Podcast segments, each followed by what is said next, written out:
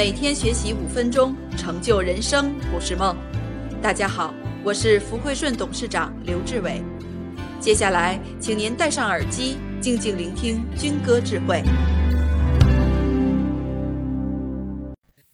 公司的战略目标不可以老板自己定，这就是共同的目标。那怎么办呢？当有了目标以后，进行目标分解。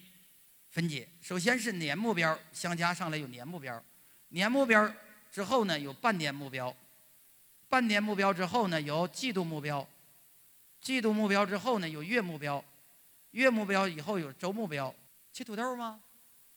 哐哐一切，都得派任务，派任务做，每天的完成了，加在一起，七天加在一起，每周都完成了，每周都完成了，四周加在一起，月完成了。